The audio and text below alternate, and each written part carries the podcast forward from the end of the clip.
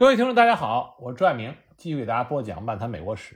上次我们说到，拉法耶特来到了弗吉尼亚，准备对付阿诺德。他面前出现了一个黑人奴隶，叫做詹姆斯。他愿意到阿诺德那里作为大陆军的间谍。那么，詹姆斯来到了阿诺德的军营，就对阿诺德说：“他是逃跑出来的奴隶，愿意为英军服务。”阿诺德一点也没有怀疑，因为这种事情他见的太多了。我们前面提到了。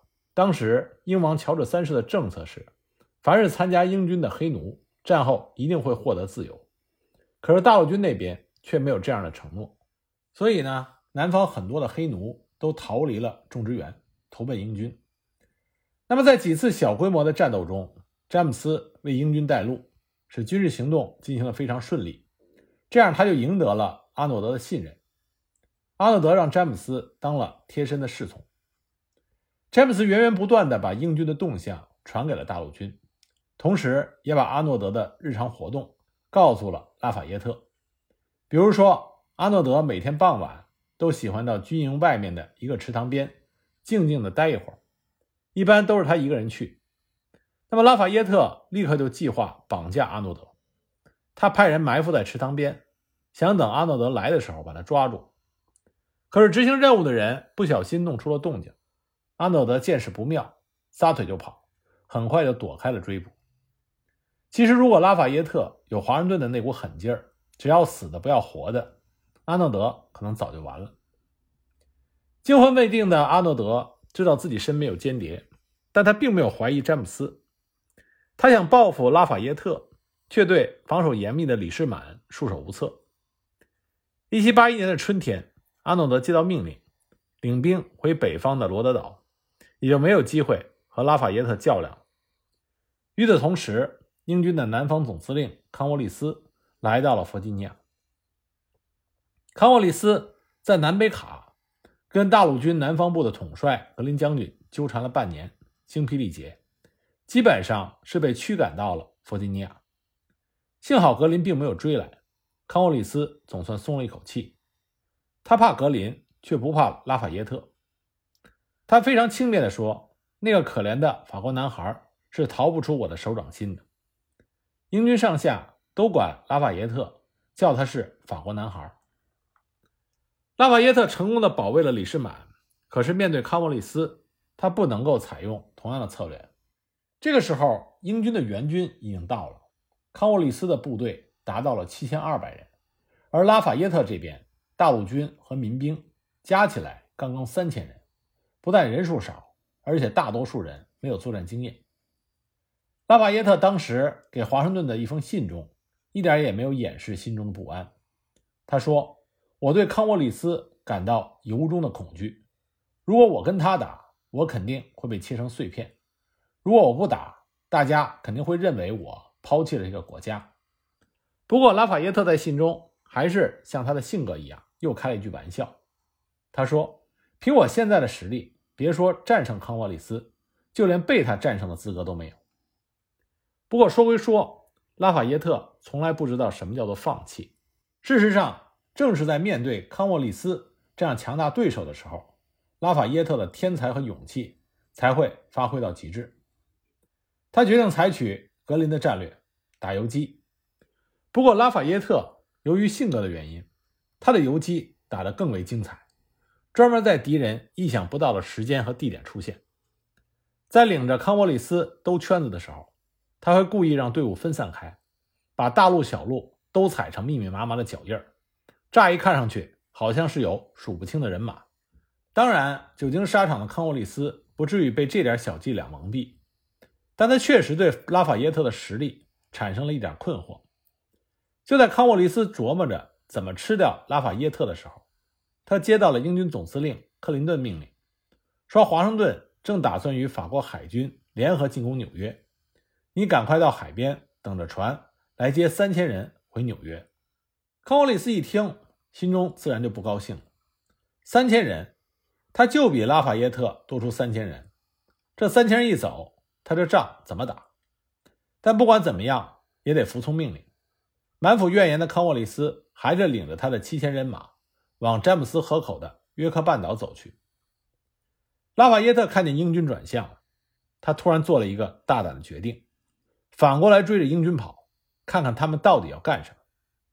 在这一跑一追的游戏中，康沃利斯看到了机会，他把大队的人马埋伏在詹姆斯河北岸，让少数的殿后部队显示出杂乱无章的样子，引诱大陆军来袭。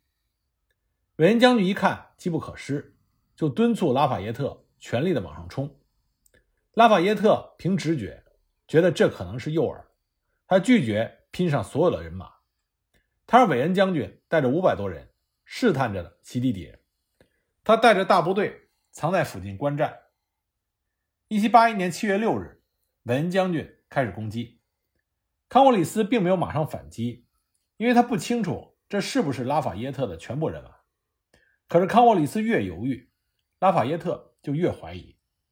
为了把康沃利斯的伏兵引出来，拉法耶特决定派一小部分兵力增援，使韦恩的人马达到了一千人。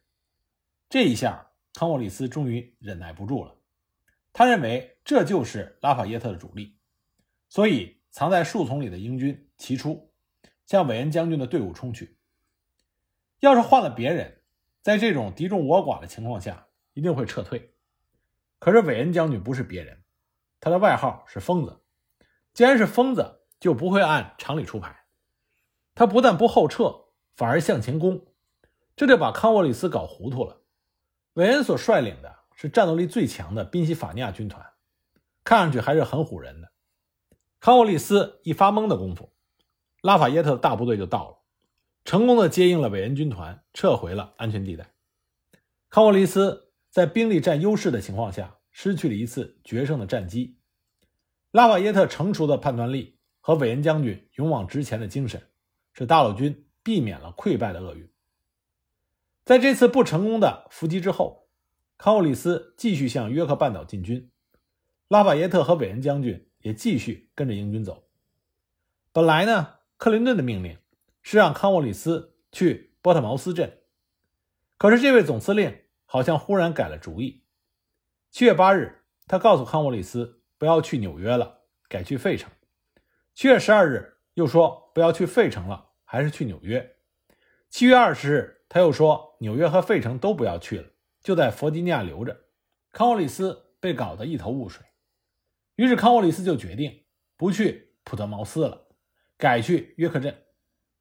约克镇在约克半岛最尖端的地方，是一个安静的小海港。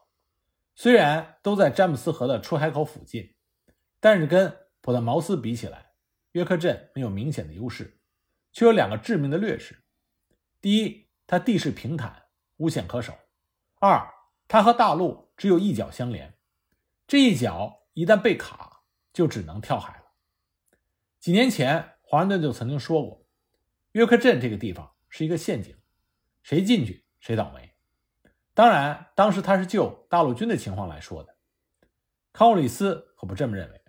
首先，英军在兵力上占优势，不怕被大陆军围困，想什么时候冲出去就冲出去。其次，就算路上封死了，可凭借着强大的英国海军，想什么时候走就从海上撤退。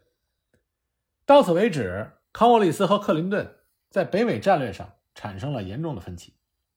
康沃利斯认为，弗吉尼亚是战争的关键，如果拿下弗吉尼亚，往北可以直捣费城。往南可以控制南方，他敦促克林顿撤出纽约，把全部的兵力都投到弗吉尼亚来。但是克林顿认为纽约是最重要的港口，关系英国在北美的存亡，绝不能够放弃。最后，克林顿做了一个妥协：既然康沃利斯已经到了约克镇，就在那里多住几天，扩建港口，以后好作为英军在弗吉尼亚的大本营。于是康沃里斯就在约克镇热火朝天的干上，又是防御工事，又是兵营，又是港口，大有待下去的意思。这边呢，拉法耶特率领着部队驻扎在约克镇的外边，莫名其妙的看着英军在那干活，也不知道他们有什么打算。他不断的把这边的消息通报给了华盛顿。八月份，华盛顿告诉拉法耶特，他要亲自领兵南下，与法军联手。会战约克镇，他给拉法耶特下了一个死命令：“你给我盯紧了康沃里斯，不能让他出约克镇半步。那拉法耶特收到信，既兴奋又担心。兴奋的是，马上就要打大仗了。当拉法耶特领兵来南方的时候，他还觉得主战场在纽约，他可能会错过一些好机会。现在他毫不怀疑，自己正站在历史的风口浪尖上。既然华盛顿会亲自来，这说明这小小的约克镇已经成为了舞台的中心。再说，他和华盛顿已经大半年没有见面了，彼此的思念与日俱增。他非常希望看到华盛顿马上就出现在他的面前。不过，拉法耶特担心的是，他要怎么才能够看住康沃里斯呢？康沃里斯那边有七千人，拉法耶特只有三千人。康沃里斯要是真想离开约克镇，拉法耶特率领的大陆军根本就拦不住。要怎么样才能拖住康沃里斯呢？怎么样才能得到康沃里斯军中的消息呢？拉法耶特就想起了詹姆斯，要是詹姆斯在多好！自从阿诺德去了北方，詹姆斯也跟着失去了消息。拉法耶特怀疑詹姆斯可能逃跑了，或者死了，或者已经回到了庄园。那么就在拉法耶特忧心忡忡的时候，有一天，一个人来到了军营找拉法耶特。拉法耶特出来一看，不是别人，正是詹姆斯。拉法耶特激动的都不知道说什么好了。他就问：“你怎么会在这儿？”詹姆斯说：“康沃里斯让我来的。”拉瓦耶特没听明白。詹姆斯说：“康沃里斯知道我是间谍。”拉瓦耶特这个时候脑子都有点乱了。他说：“他知道你是间谍，你怎么还能活着回来呢？”詹姆斯微微一笑说：“他是派我来做间谍的。”拉法耶特大喜过望：“詹姆斯，你真是太棒了！”原来阿诺德北上的时候，詹姆斯确实是跟着去了。但是他惦记着拉法耶特交给他的任务，就跟阿诺德说：“我从小就在南方，不习惯北方的生活，但我希望继续为英军服务。你能不能把我派到南边去？”阿诺德倒是也爽快，就把他送给康沃利斯当侍从。康沃利斯是位伯爵，养尊处优惯了，衣来伸手，饭来张口，随时随地需要人伺候。詹姆斯的服务让他非常满意。康沃利斯和其他将军在詹姆斯面前，从不避讳谈论军事机密，就好像他不存在一样。大家也确实没有把他当回事儿，一个伺候人的奴隶，跟桌椅板凳没什么区别。自从来到约克镇，康沃里斯就盯着城外的拉法耶特的人马，他迫切的想知道拉法耶特的军情，自然也想派人打进大陆军。那么整天一声不吭。闷葫芦一样的詹姆斯渐渐就引起了康沃里斯的注意，他觉得詹姆斯是一个做间谍的好材料。康沃里斯像拉法耶特一样，把做间谍的危险告诉了詹姆斯，问他愿不愿意干。詹姆斯也像答应拉法耶特一样答应了康沃利斯。就这样，詹姆斯·阿米斯戴德成为了美国历史上第一个双面间谍。当然，他不是真正的双面间谍。因为他一直是为大陆军工作的。此后，拉法耶特事情就好办多了。他通过詹姆斯了解了敌情，又让詹姆斯把大陆军的假情报反馈给了康沃利斯。由于詹姆斯的特殊身份，他几乎是可以在两军之间自由的走动，两边都把他当做了自己人。詹姆斯的间谍活动在大陆军围困约克镇的前夕起到了至关重要的作用。拉法耶特。实施了障眼法，散布了各种假消息，让康沃里斯老老实实的坐在了约克镇。后来呢，詹姆斯还把英军将派一万人增援约克镇的消息及时传递给了大陆军。美法联军进行了有效的拦截，最终切断了康沃利斯所有的指望。詹姆斯为独立战争的胜利立下了汗马功劳，可是战后他并没有获得自由。战争结束后的第二年，1784年，拉法耶特访问美国，在弗吉尼亚与詹姆斯重逢。他失望地看到詹姆斯居然还是奴隶。他亲笔为詹姆斯写了一份证明，证明他冒着生命的危险为独立革命做出的贡献。凭着这份证词，詹姆斯向弗吉尼亚议会申诉。1787年1月，议会终于通过了决议，使詹姆斯成为了自由人。詹姆斯特意把自己的姓改为了拉法耶特，以表示对拉法耶特的感谢。拉法耶特在弗吉尼亚议会演讲的时候，倡议把自由延伸到所有人的身上，含蓄地表达了废除奴隶制的愿望。很讽刺的是，拉法耶特最爱的像父亲一样的华盛顿，本身就是一个大奴隶主。战后，拉法耶特在南美买了一块地，建起了一个农场，雇佣自由的农民来耕种。他想向华盛顿证明，不使用奴隶也一样可以获利。他鼓励华盛顿在美国进行同样的实验，可是华盛顿没有这样的勇气，所有的建国国父都没有这样的勇气，他们都选择了沉默。他们生活在现实里，而拉法耶特生活在理想中。后来，拉法耶特曾经说过：“如果我知道新生的共和国将保留奴隶制，我不会为他战斗。”那我们再回到1781年9月，拉法耶特小心翼翼地注视着约克镇。他生怕有什么差错，眼看着到了九月底，这天傍晚，探马来报，美法联军的大部队已经靠近了约克镇。拉法耶特带着卫队到大路上查看，只见远处尘土飞扬，人马浩浩荡荡。这个时候，一小队的骑兵由远而近，很快就来到了拉法耶特的面前。骑兵队伍中簇拥着最前面那个高大的身影。拉法耶特又听到了他熟悉的那个声音：“晚上好，亲爱的侯爵。”华盛顿终于到了。这声问候让拉法耶特顿时卸去了所有的重担。过去这段日子的艰辛、忧愁、恐惧、思虑，似乎都是为了这一刻的重逢。他和华盛顿跳下马，紧紧地拥抱在了一起。